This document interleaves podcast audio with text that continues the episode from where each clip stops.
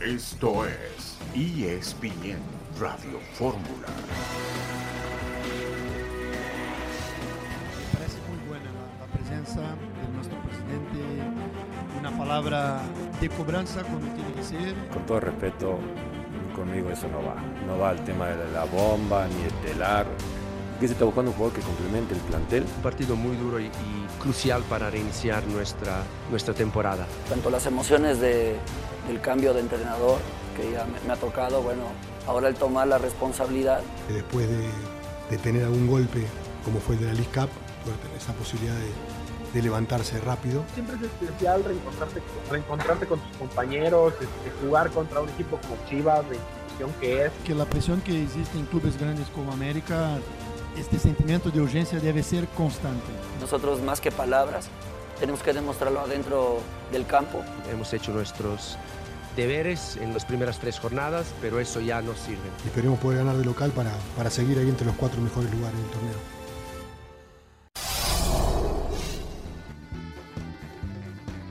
Amigos, ahí es bien Radio Fórmula, viernes 18 de agosto, con mucho gusto les saludamos Héctor Huerta, Dionisio Estrada e Itán Menezra, que regresa el fútbol mexicano. Héctor, ¿cómo estás? Buenas tardes. Hola, ¿qué tal? ¿Cómo estás, Itán? Pues sí, otra vez regresamos a la realidad del fútbol mexicano, León contra Mazatlán a las 7, y luego tenemos un poquito jornada triple a las 9, Puebla San Luis, y los más atractivos, Juárez Chivas, y luego Pumas Toluca. Dionisio Estrada, ¿cómo estás? Buenas tardes. Saludo, Itán, gusto salud, por supuesto saludarte igual a Héctor Huerta y lógico, se viene lo que es la final de la League Cup, Inter Miami ante el equipo de Nashville y por el tercer lugar, Monterrey ante el equipo de Filadelfia. Así que se viene también un fin de semana atractivo porque además del el reinicio de la Liga MX, pues el domingo también habrá cuatro partidos. Sí, sí, vamos a platicar de eso. Ya decía Héctor, lo más destacado este viernes, Liga MX, cuatro partidos ya. Lo de Monterrey contra Filadelfia y Miami contra Nashville tiene eh, la atención de rayados que pueden ir a CONCACAF Liga de Campeones. Ansu Fati, que ahora se comenta como una posibilidad del Real Madrid, pretemporada de NFL. James Harden, que ya dijo que no va a jugar en Filadelfia, haga lo que haga el dueño. Y los Commanders que han indicado que Samuel Howell va a arrancar la temporada como su coreback titular. La pregunta del día, a ver, les pregunto, Héctor Dionisio, ¿se podrá mantener invicto Chivas ahora que regresa a la Liga MX? Yo no, yo creo que no, pero para mí que pierde el invicto contra Juárez, no sé, Ándale. Dionisio, ya ves que como Dionisio siempre va en contra de la corriente, a lo mejor opina lo contrario. A ver, Dionisio. Y al señor Huerta tratando de predisponer y sugestionar. Luego, no, luego, ella es como es. No, no porque usted diga eso, yo voy a pensar lo que usted piensa. Lo que sí le voy a decir es que es una respuesta muy fácil, mi querido Itán. Va a perder el invicto. No veo a Guadalajara manteniendo el invicto contra un equipo ah, que también está invicto, que tiene siete puntos, dos menos, pero que los rivales que han enfrentado en esas primeras tres fechas son más duros los de Juárez, como América y Toluca que les ha ganado, y a Tigres que le sacó un empate. O sea, Juárez favorito sobre Chivas. De verdad los dos me están diciendo que. ¿En serio? ¿De verdad? ¿De verdad? No que a ti no, no que a ti no, no te gusta eh, que no te gusta que ganen los favoritos, sino los que no son favoritos. Pues ahí está Juárez en las apuestas. No, a mí no me gusta que sean predecibles. Mira, estoy viendo cómo están los momios bien parejo, ¿eh? Más 175 Juárez, más 220 el empate y más 170 Chivas. Muy, muy, muy parejo en los pronósticos este partido, teniendo por supuesto, pues esto del invicto de Guadalajara como una de las cosas a seguir. Ahora, es prácticamente regresar de una pretemporada, ¿no? Sí, pues es como si, si volviera a arrancar ahorita el torneo, ¿no? Después de que han jugado varios partidos en pretemporada. Digo, para Chivas sería la jornada 6, digamos, lo eliminaron rapidísimo, ¿no? Jugó dos partidos, entonces esta sería su jornada 6, pero para Monterrey va a ser su jornada 11 cuando regrese de la, de este torneo de, de League's Cup. Entonces, para el América sería como las 7 porque lo eliminaron también muy pronto y Toluca igual. Sí. Así que muy disparejos todas las pretemporadas de todos, ¿no? Porque los fueron bueno. eliminando poco paso a pasito, ¿no? Bueno, vamos a platicar de eso al volver. Estamos en ESPN Radio Ford.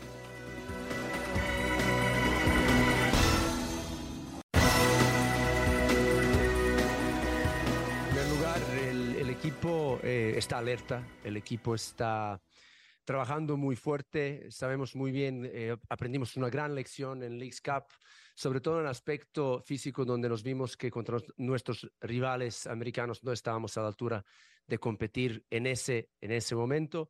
Estoy seguro de que ellos, todos los que están ahí, eh, ven a, Chivas como un, un, rival para ganar, para demostrar a toda la gente lo que, lo que son capaces, de que son jugadores de fútbol. Tenemos también ahí a varios jugadores que, eh, nuestros que eh, nos conocen, por lo tanto van a ser una fuente de ayuda para ellos, pero yo confío en nuestro equipo. Eh, esto simplemente lo mando como un aviso, un aviso que llevamos varias semana ya, semanas inculcando dentro de nuestro equipo y nuestro, nuestra manera de trabajar y preparación. Necesitamos la mejor versión de cada uno y más, un paso más. Va a ser un partido muy duro. Determinación y constancia es lo que te hace campeón y mantiene tu actitud de ride or die baby. eBay Motors tiene lo que necesitas para darle mantenimiento a tu vehículo y para llegar hasta el rendimiento máximo. Desde sobrealimentadores, sistemas de sonido, tubos de escape, luces LED y más. Si buscas velocidad, potencia o estilo, lo encontrarás todo en eBay Motors. Con más de 122 millones de piezas, siempre encontrarás justo lo que buscas. Y con Guaranteed Fit de eBay, tienes la garantía de que tu pieza quede perfectamente a la primera o se te devuelve tu dinero. Porque con eBay Motors, quemas llantas y no tu dinero. Con las piezas que buscas, a los precios que quieres, tu auto se convertirá en el MVP que te dará el triunfo. eBay Motors. ebaymotors.com Solo para artículos elegibles se aplican restricciones. Paunovic hablando sobre el encuentro que se viene para Guadalajara contra Juárez en esta reanudación de la Liga MX. Saludamos en ESPN Radio Fórmula a Jesús Bernal. ¿Cómo estás, Jesús? Héctor Dionisio y tan contigo en ESPN Radio Fórmula. ¿Cómo están las Chivas para su regreso a la Liga MX? Saludos, Eitan, eh, Héctor Dionisio, muy buena tarde pues ya en Ciudad Juárez el equipo tapatío desde ayer viajaron vía charter a, la ciudad fronteriza para quedar listos, ¿no? De cara a lo que será el partido del día de hoy.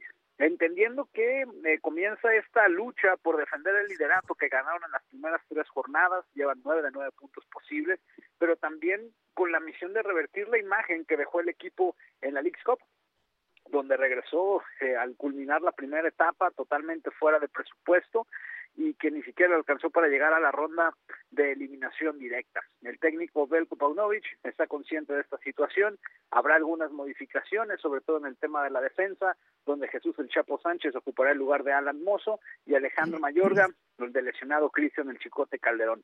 El resto, pues es lo mismo que hemos visto prácticamente con el equipo, incluyendo a Eric Gutiérrez y Alexis Vega, de quienes ha hablado tanto durante este tiempo por el estado físico que, que poseen y tal. Oye Jesús, eh, ¿cómo está el asunto del trabajo que hizo Chivas? Porque decía Héctor, y bueno, lo sabemos, salieron rápido del Leagues Cup y ya habían empezado el torneo. ¿Qué hizo Paunovic y el Guadalajara para tratar de mantenerse en ritmo? Pues mira, salieron de inmediato, llegaron a, a trabajar a Verde Valle, este, puso especial énfasis en dos temas. Uno, la recuperación de la pelota, que fue algo que le preocupó bastante a Belko Paunovic, porque su equipo no funcionó en ese sentido en la League Cup, no, no existía la recuperación de balón como lo venían haciendo en el torneo de liga.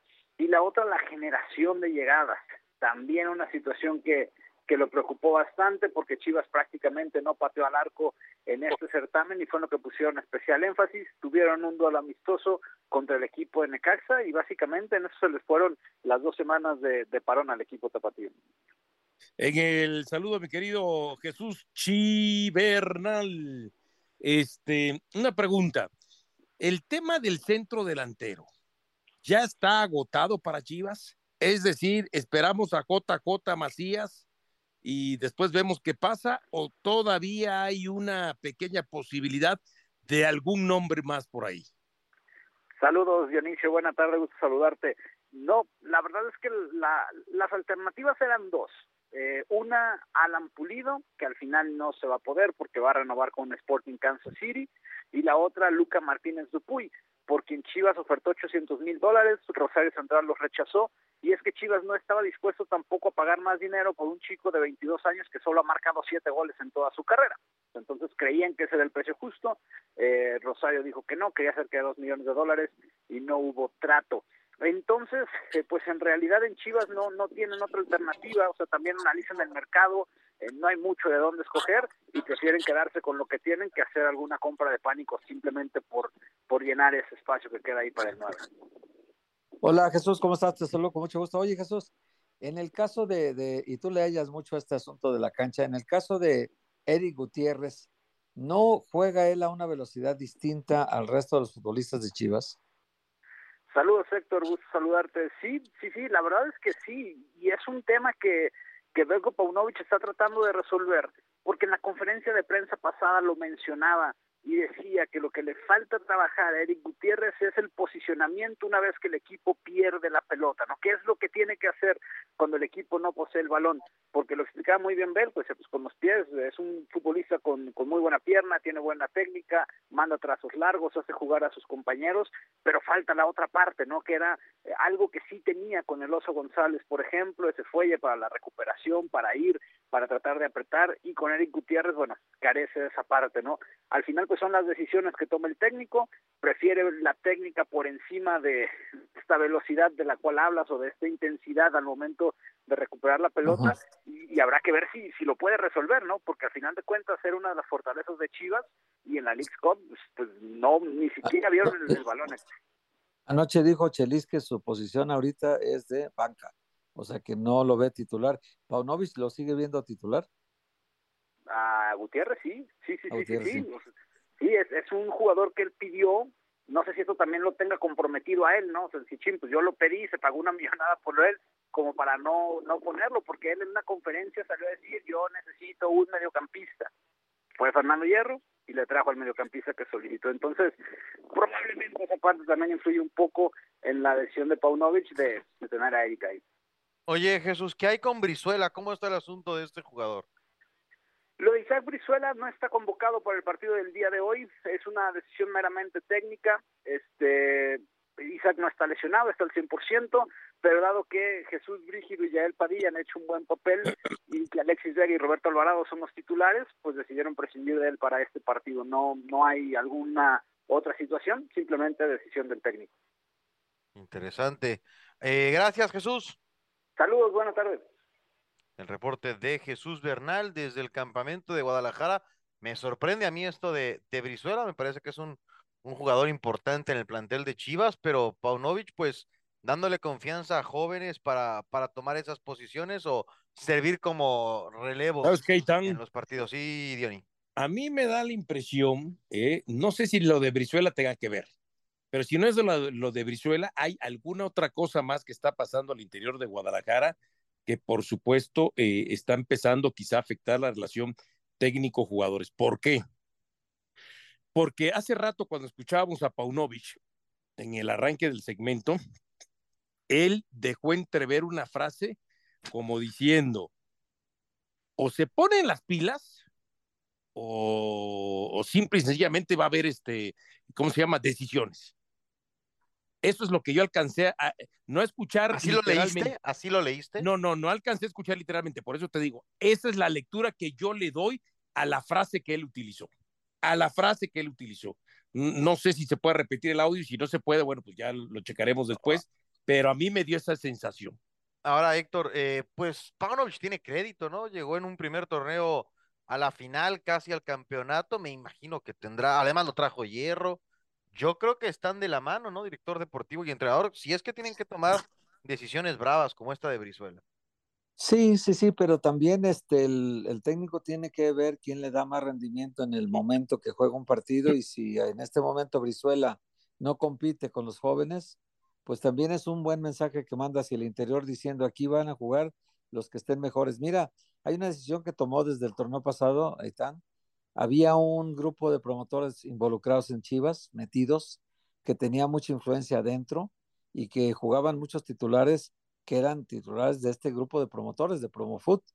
Y sin embargo, ahorita Paunovic, importándole poco de qué grupo de promotores pertenecen, él no ha respetado jerarquías de ese tipo, y entonces ahorita juegan los que él cree que están en mejor momento. Así que muchos incluso de, de este promotor, este torneo ya salieron de la institución y otros no han sido tomados en cuenta como antes normalmente jugaban y ahora ya no tanto.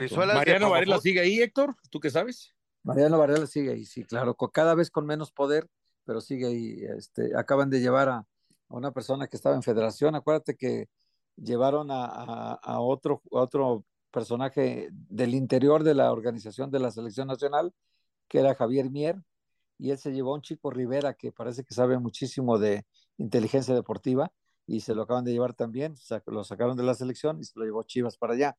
Y entonces cada vez el espacio para Brizuela es menos.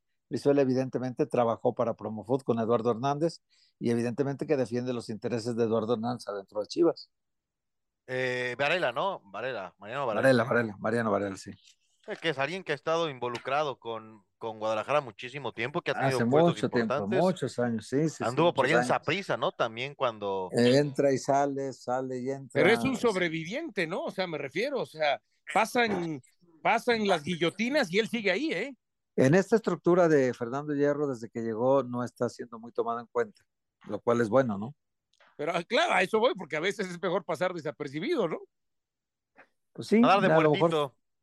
A lo mejor tiene, tiene este, esa capacidad, esa espalda para aguantar este tipo de cosas, pero en este momento no es un personaje importante dentro de la estructura de fútbol.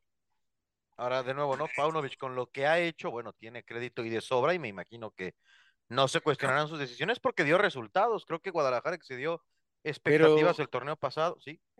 Es que eso voy, Eitan. Es importantísimo que una directiva respalde a su técnico. A ver, Claro. durante 10 años, independientemente después por qué termina saliendo, pero en Tigres era, primero se van todos antes que el Tuca. Y mira lo que pasó. Ya después cómo terminó es otra cosa. Y entonces ahora, con ese crédito que tú dices, primero se mueven algunos más antes de que se, llama- se vaya Paunovic hasta que nos demuestre lo contrario de que no puede con el equipo, ¿verdad? Porque, por ejemplo, caso Cruz Azul, lo que le pasó la historia distinta al Tuca. No, pues saben que se va el Tuca y respaldo total a los jugadores. No, te fuiste, te fuiste al extremo también tú, Diony. Te, ¿Por qué? eh, no, ¿qué pasó? Comparar ahí la estructura de Cruz Azul. Bueno, entonces los dos creen que gana Juárez, ¿verdad?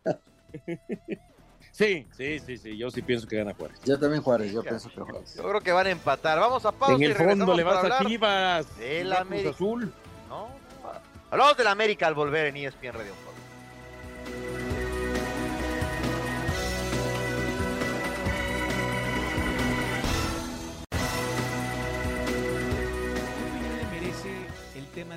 de Quiñones con la selección mexicana, con la selección de Colombia, que se están peleando por él? ¿Qué opinión le merece esta, esta situación?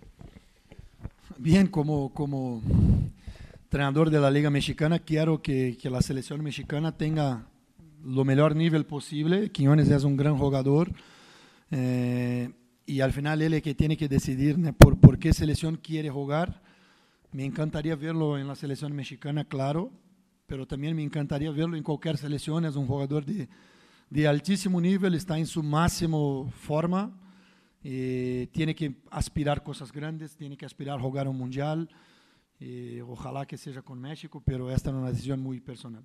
No es un asunto que yo estoy tan enterado y tan eh, participando activamente, porque para mí es un tema muy particular de, de Julian, que tiene que tomar una decisión que es muy personal.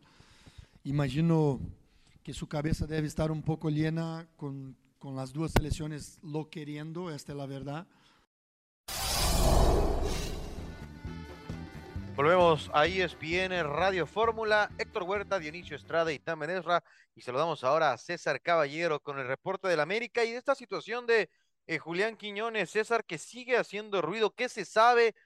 ¿Va a jugar con México? ¿Lo han buscado con Jaime Lozano o no? Ya escuchábamos al técnico de América hablar al respecto, pero ¿qué tanto está en, en la cabeza del jugador y cuánto lo está distrayendo de ahora que está en América esta situación? Hola, Itán, ¿cómo estás? Qué gusto saludarte. Mira, es una realidad que Julián Quiñones se ha, eh, ha enterado de todo lo que se está hablando alrededor de su persona y de lo que podría ser su futuro en cualquier selección nacional, ya sea la de México, ya sea eh, la de Colombia. Trata de mantenerse lo más enfocado posible. Según lo que me dicen, ha estado trabajando de buena manera, eh, está cumpliendo con todo con lo que se le pide, está de una buena actitud, no hay mayor problema más allá de que él sabe perfectamente que está ante una de las decisiones más trascendentales de su carrera y por qué no decirlo una decisión de vida porque eh, tomando en cuenta las circunstancias la selección que elija ya no habrá vuelta atrás. Pero de momento está concentrado en lo que es América. Hoy trabajó con el resto del grupo. Va a ser titular el próximo domingo por la tarde noche cuando vuelva al Estadio Jalisco ese esa cancha o ese escenario donde tuvo eh, grandes actuaciones. Pero más allá de eso Julián está tranquilo a la espera de ver qué es lo que sucede. La gente de selección mexicana todavía no platica con él. Tampoco ha llegado aquí al Club América una nueva convocatoria por parte de la selección Colombia. Si es que los colombianos están interesados en llevarlo seguramente esa petición tendrá que estar en Cuapa la próxima semana. Pero de momento todo navega tranquilo. Vamos a ver qué modificaciones o qué novedades puede haber en las próximas horas. Hola César, ¿cómo estás? Te saludo con mucho gusto. Oye, este César, creo que es de las últimas horas, pero te lo comento para que lo, siempre con esa agudeza que tienes para tocar ahí donde está la posibilidad de información. Eh, creo que se acaban de reunir eh, Jaime Lozano y Dilio Davino con Julián Quiñones para expresarle su interés en que se incorpore a la selección mexicana una vez que obtenga la carta de naturalización, la cual esperan obtener a finales de septiembre o principios de noviembre. Ya hizo sus exámenes aparentemente ya, ya avanzó todo eso. Y otro dato que también este, te lo quiero comentar para eh, que tú también sabes dónde tocar para conseguir la comprobación de esta información, es que él llegó a México a los 17 años con, con seis meses de nacido, acompañado de su mamá, porque FIFA no permitía que llegaran menores de 18 años sin alguien de su familia. Lo tuvieron Miguel Ángel Garza y el equipo de Tigres en un, en un departamento en Monterrey, viviendo ahí, entrenando ahí. Todavía no se registró con ningún equipo y fue prestado a los 18 años a Venados de Yucatán. Eh, todo esto porque el América no ha mostrado ningún interés con su apoderado Fabio Pilo, no ha mostrado ningún interés en que pudiera ser registrado como mexicano, como formado en México y por lo tanto liberar una plaza de extranjeros. Así que esto sabemos dónde tocar, César, para, para confirmar este tipo de información que, que me ha llegado en los últimos minutos. ¿Cómo estás, Héctor? Sí, mira, es una situación interesante lo que tocas. Es una realidad que Julián llegó muy joven a México. Si es que está la posibilidad, eh, sería muy bueno tomarlo, porque bueno, contarías con un mexicano más y un espacio más en la plantilla para jugador extranjero. Había que revisar todo lo que habla también el reglamento, porque te dice que te tienes que hacer de alguna manera fuerzas básicas con un club en México. Y hay otros ciertos candados y parámetros que se necesitan para obtener eh, la categoría de formado en México a la hora de ser registrado. Obviamente lo podemos preguntar, hay que revisarlo, pero es, es un tema interesante porque entonces América tendría una plaza más de extranjero que no creo que puedan llenar en este momento porque apenas si pueden contratar un defensa central, no han podido hacerlo en todo este mercado de pases y ya nada más les quedan 15 días, pero a un futuro cercano sería una situación interesante y también muy atractiva el tener a un tipo como Julián Quiñones que solamente te ocupe una plaza como mexicano. En el saludo, mi querido César Caballero, dos preguntas. Una, eh, América va por el defensa central y dos, ya más o menos tiene delineada lo que serían los once titulares ante Atlas el próximo domingo, Yarginé.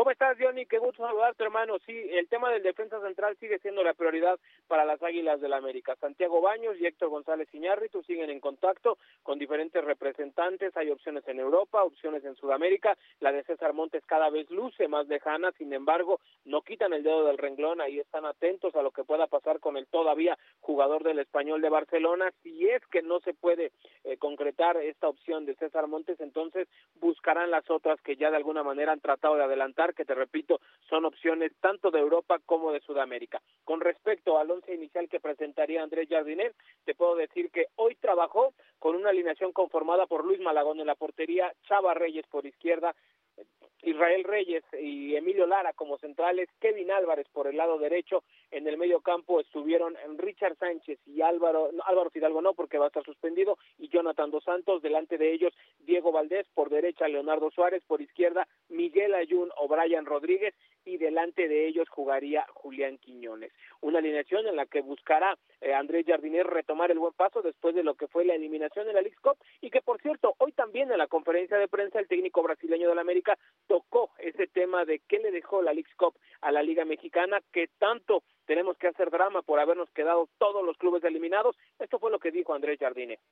Siempre que, que, hablamos de algunos puntos, parece que estamos nos, nos justificando, ¿no? Y ahí pegan, recortan una parte de la, de la entrevista y, y colocan el entrenador al lado de, de, Cristo, ¿no? Yo pienso sinceramente que la Liga MX es muy fuerte, tiene, tiene su nivel. No podemos medirla por la Leagues Cup, es, sería muy injusto por varios factores. El factor para mí más, más crucial es que estamos en la jornada 3 de nuestra liga y en la liga americana en la jornada 20, 30, ¿no? Muy entrenada, muy jugada, es muy diferente. Tú vas a ver América de aquí a 15, de aquí a 20 partidos, cómo vamos estar, ¿sabes? Vamos estar muy más sólidos, pero esto se pasó con varios, varios equipos en la liga. Entonces, este es el punto uno, que me parece, ya, ya me parecería un poco injusto medir equipos en estágios diferentes de, de la de la temporada. Después entiendes que toda la competición es jugada en otro país, que otra competición es, tiene esta forma en el mundo. No conozco. Si jugamos con Nashville en Azteca un segundo partido, yo creo que seríamos favoritos. Pero cuando hablas sobre esto parece que estás te justificando, ¿sabes? Entonces los analistas quieren medir la Liga Mexicana,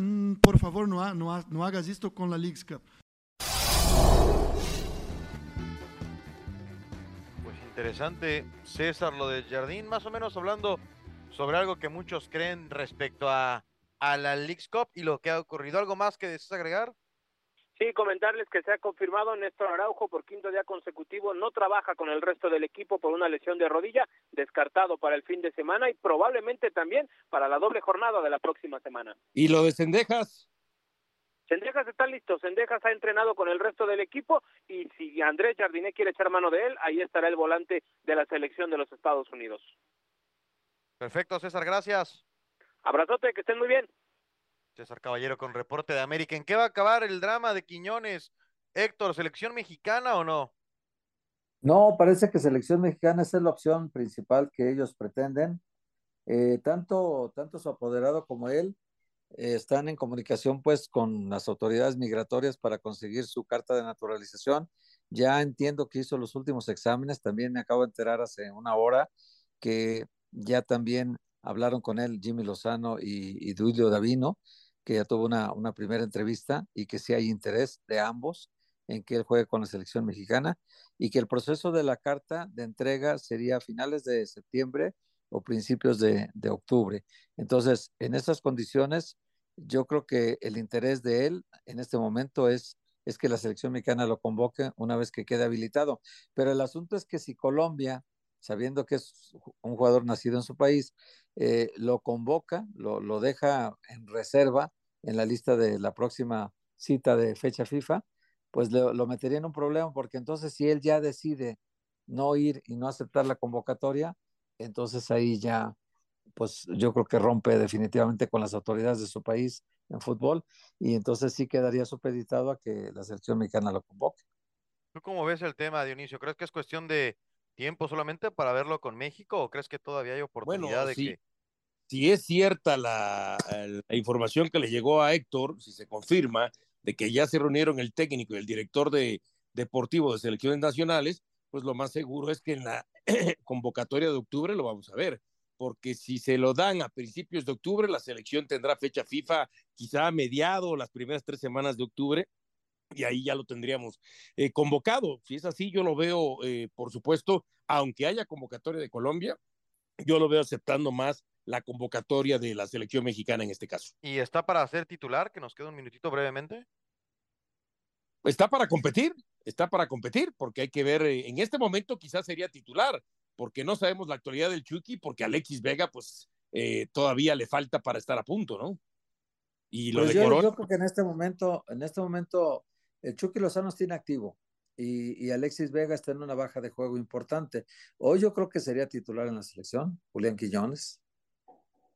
Pues esa es, esa es la conversación, ¿no? Porque también somos muy sensibles en el entorno del fútbol mexicano a los jugadores naturalizados, aunque me parece que con Quiñones no se ha venido trabajando eh, mucho tiempo y buscando a alguien con características como las que él tiene, no, no son tantos en el fútbol mexicano. Vamos a pausa y al regreso vamos a escuchar a Carlos Hermosillo, Héctor Díaz y Tan en ESPN de Fórmula. Pausa, ya regreso.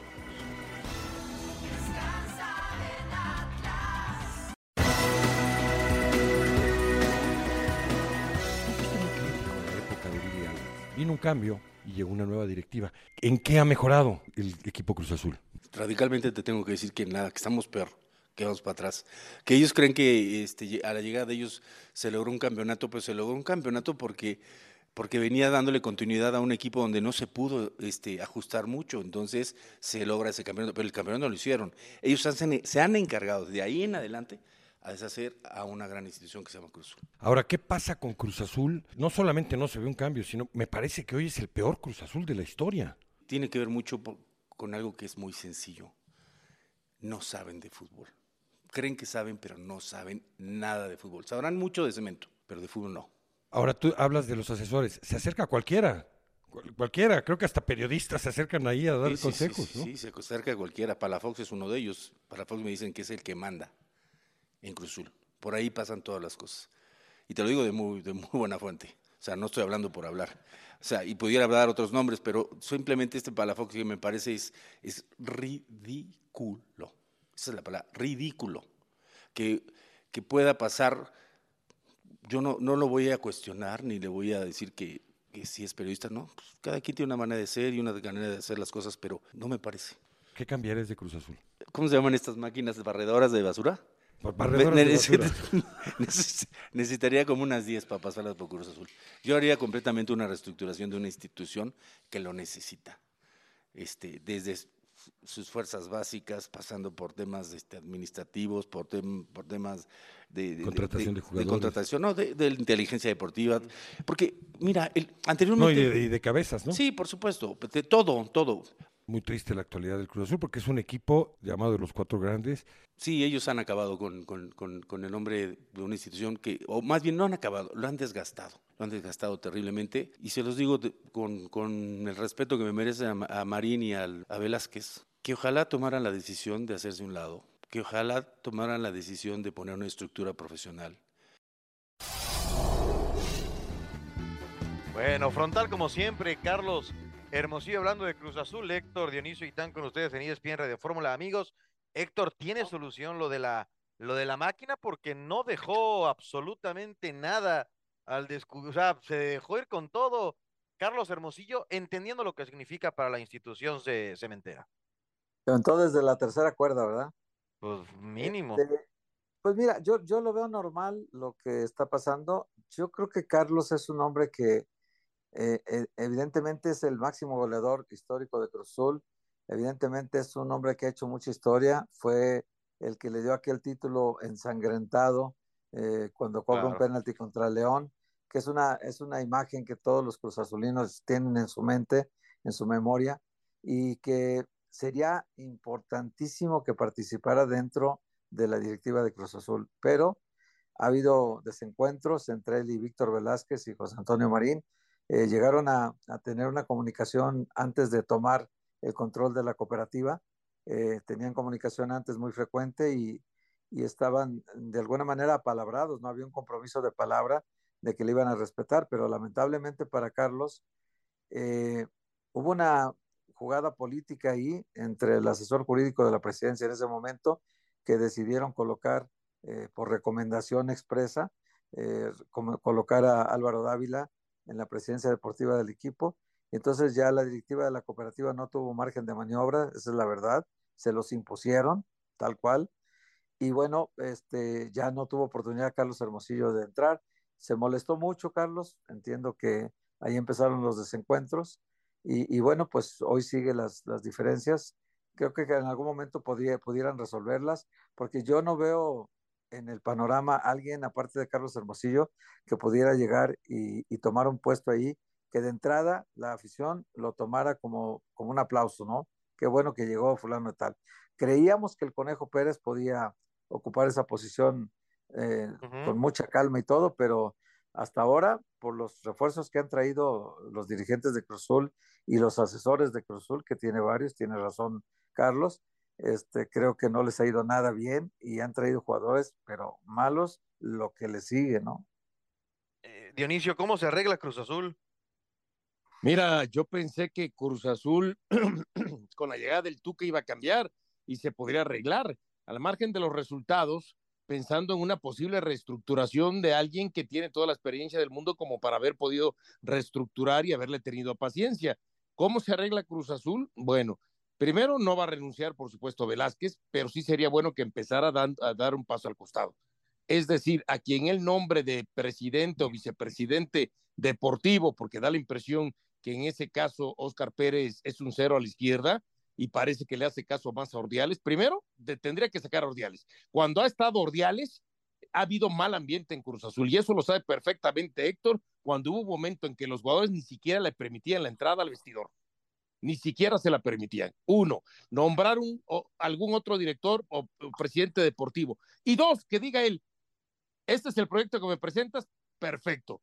Aquí está el presupuesto, aquí está todo eh, el apoyo. Yo me voy a hacer a un lado seis meses, un año, no voy a aparecer, no voy a dar declaraciones, te lo encargo a ti y en seis meses o un año, dependiendo lo que le quiera dar, entonces nos volvemos a juntar. Yo creo que ese sería por lo menos un inicio que calmaría las aguas al interior y también hacia afuera, porque la afición está muy molesta. Te, se esperaban, digo Héctor, eh, ¿te esperabas que, que Oscar Pérez, teniendo el peso histórico que tiene, terminara por no pesar eh, en Cruz Azul en las decisiones relevantes? Pues lo que pasa es que también ahorita para ser director deportivo de un equipo, Eitan, tienes que estar muy preparado. O sea, ya no es solamente el haber sido exfutbolista o decir, ah, este juega bien, este juega mal, hay que contratar y este y este. No, hay que hacer contratos, hay que conocer legislación del país, legislación deportiva, legislación legal de, de, del país entero. Pero ¿a, poco, eh, ¿a poco sí hacen todo eso los directores deportivos? Porque o sea, yo, sé que, yo sé que deberían ser así, pero ¿cuántos? No, ya, ya la mayoría está muy empapado de todo. Por ejemplo, si tú no sabes hacer un contrato, tienes una desventaja enorme, ¿no? En la parte operativa. Tú, tú a veces estás en otro país y tienes que hacer un contrato allá, y si no está a la mano un abogado que te lo haga, pues entonces tú tienes que disponer de, de, tu experiencia para decir, bueno, vamos haciendo de momento esta carta de intención y tal y tal, y, poner las bases de la, de la negociación, eh, conocer perfectamente las fechas de cierre de registros en todos lados del mundo, eh, también que inteligencia deportiva te auxilie para saber qué jugador está terminando contrato y, si puedes conseguirlo más barato, si puedes hablar antes con el jugador o hacer lo que esperes seis meses para luego tú tener la libertad de, de contratarlo más barato. En fin, todo este juego que hay que hacer ahorita, alguna vez lo hizo el Paris Saint Germain y se llevó a, a Messi gratis, a Sergio Ramos, a muchos jugadores que no tuvo que pagar carta por ellos, eh, Wijnaldum, entre otros. Eh, en México el Cruz Azul tiene que comprarlos a todos. ¿Por qué? Pues porque algo falta en inteligencia deportiva, ¿no? Ahí está Jorge Dávalos, ahí está José Luis Ortega, pues sí, ahí está el mismo Palafox se mencionan, ahí trabaja también en Cruz Azul. Entonces, eh, ahora ya cualquier otro personaje que hablen de o que insinúen de que está asesorando algo, bueno, pues que se lo prueben, ¿verdad? También, porque es muy fácil. Eh, uno como periodista tiene que siempre estar en conectado con todas las fuentes más posibles que puedas y tener una comunicación directa con las fuentes porque ahí está donde se genera la información. Entonces uno tiene que juntarse con Dios y con el diablo para conseguir información. Entonces esa parte no, no tiene nada de malo. El problema es que tú rebases la línea y te brinques a la banqueta de enfrente y ya te pongas ahí de, de asesor y consejero de todos, ahí ya haces mal tu papel, ¿no? Pero sí en el caso creo de si alguien eh, era periodista y ahora trabaja en una institución, pues no me parece nada mal. Pues él decidió dejar el periodismo para dedicarse a inteligencia deportiva, pues está en su derecho. Yo no criticaría esa parte. Ahora, que uno como periodista tiene ciertas limitaciones para saber algunas cosas, también es cierto. Nunca sabrá uno, me parece más, que la gente que la vivió el fútbol por dentro. Esa gente que vivió el fútbol por dentro conoce muchos detalles de la estructura, buena o mala, ¿eh? Eh, sana o insana, pero conoces cómo es la estructura de dentro del fútbol, ¿no? Conoces esos famosos códigos de vestidor, ¿no? Y en cambio, los que pues, como periodista no tienes esa experiencia de haber vivido en vestidores, todas esas cosas, leyendas oscuras, negras y todo lo que se vive también en este mundo oscuro del fútbol, que también lo tiene. Entonces, eh, pero pues esa crítica me parece razonada en el sentido de que a lo mejor no es la mejor persona para elegir refuerzos, probablemente. Los que han llegado hasta ahorita, un desastre total. ¿eh?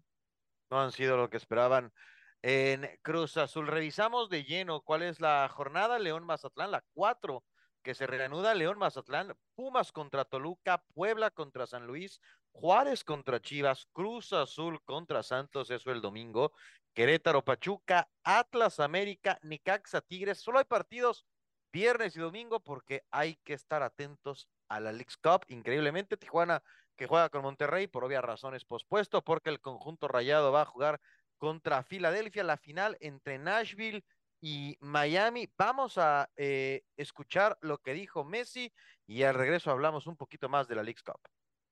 Y no tocó competir contra, contra equipos mexicanos que tienen un nivel muy, muy bueno. La Liga Mexicana es un, eh, una liga muy competitiva donde tiene eh, grandes jugadores a nivel mundial, no solo eh, a nivel de México. Tuve la suerte de, haber conseguido todo en mi carrera y te podrás imaginar que después de haber conseguido el mundial, que era lo que me faltaba, mucho menos estoy pensando en ese premio, ¿no? Eh, mi premio más grande fue, fue ese y hoy estoy disfrutando de, de, de, mi momento y la verdad que no lo pienso. Si llega bien y si no, eh, no pasa nada.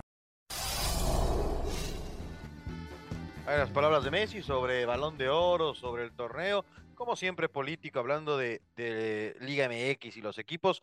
Estamos a dos partidos de que acabe Leagues Cup ¿Cuál es el balance, Dioniso, que se hace hasta ahora del torneo? Bueno, en relación a los equipos mexicanos, fracaso absoluto. Así el de torneo fácil. en general, a ver, pero el torneo en general, ¿qué te ha parecido? Ahora, del, del, torneo en general, a ver, hay gente que, aunque lo trate de infravalorar y que aunque pensemos que, por supuesto, fue algo al armado al vapor, terminó generando expecta expectativa y expectación. Esa es la verdad, ¿no? Independientemente, y con Messi, pues mucho más todavía.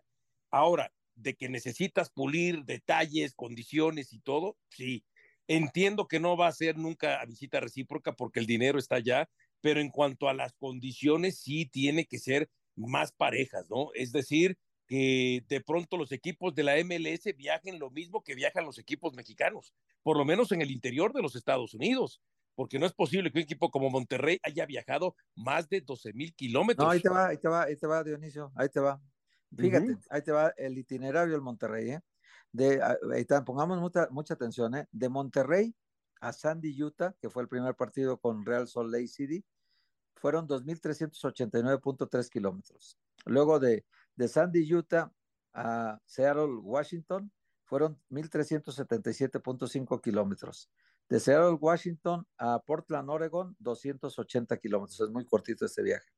De Portland, Oregon a Houston, Texas, 3.623.4 kilómetros.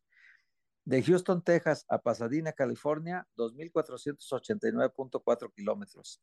De Pasadena, California a Nashville, Tennessee, 3.211.6 kilómetros. De Nashville, Tennessee a, donde se encuentran ahorita en Chester, Pensilvania, 1.265.5 kilómetros.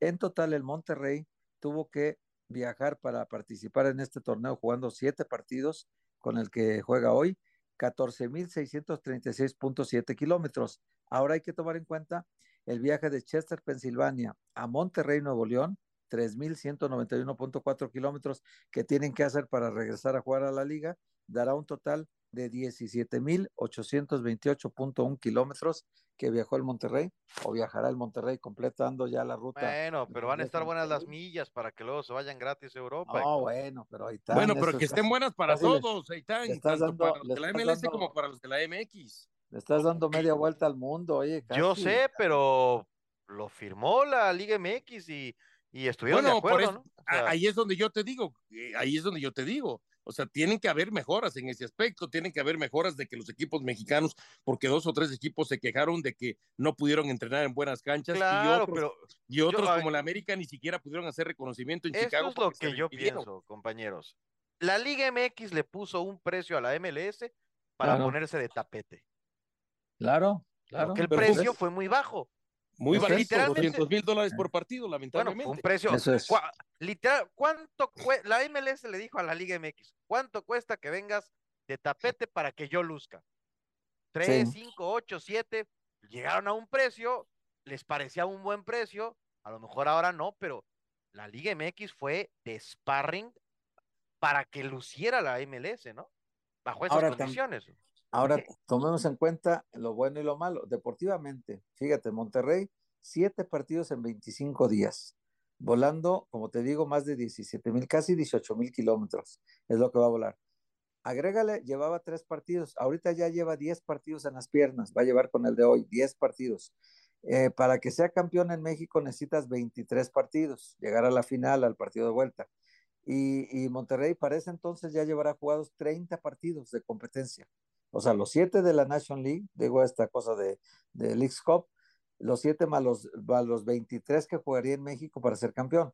Entonces, tú imagínate si este equipo, a lo mejor Monterrey va a pagar el precio de esta competición, de haber llegado hasta el partido del tercer y cuarto lugar, va a pagar el precio en la liga, perdiendo posibilidad de competir porque va a tener muchísimos partidos más en las piernas los jugadores que, que el resto de los equipos en México, ¿no? A ver, es un beneficio, Héctor, en la inmediatez. ¿Por qué? Sí, porque, sí, pero por ahí de la porque fecha hablando, de, 12, 13, hablando de pretemporada, va a ser el equipo que más afiladito va a llegar.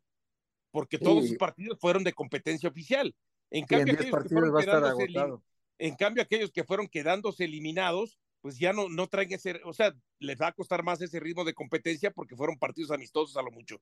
Pero entiendo lo que tú dices. En la inmediatez le ayuda, pero a la larga le puede Hombre. perjudicar. Le cobra factura a la larga. Boleto Porque de CONCACAF Champions. League, lo que, lo que está en juego. Bueno, ojalá que lo rescate Monterrey eh, y esperemos que cambien las condiciones. Yo tengo muchas dudas, compañeros, que vayan a cambiar. ¿eh? Creo que está firmado y que alguien hizo una buena negociación, alguien hizo una mala negociación y ni hablar hasta que no se abra la ventana para negociar. Yo no creo que cambien mucho las Y tú estás feliz. ¿no? Por, por esas condiciones, Eitan. Te escucho No, feliz. no, no sé, Dionisio, yo no las eh, firmé algún yo no las sarcasmo, ironía de tu Cuando parte uno firma un que le vaya mal contrato, a la se Liga MX amuela. No te Ajá. gusta el contrato, no lo firmes.